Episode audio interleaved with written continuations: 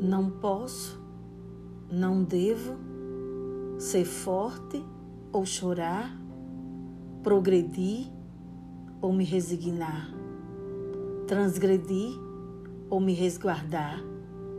Não posso, não devo contemplar ou lutar, temer ou enfrentar, remoçar ou definhar. Qual a parte que me cabe à medida do meu campo nessa sociedade?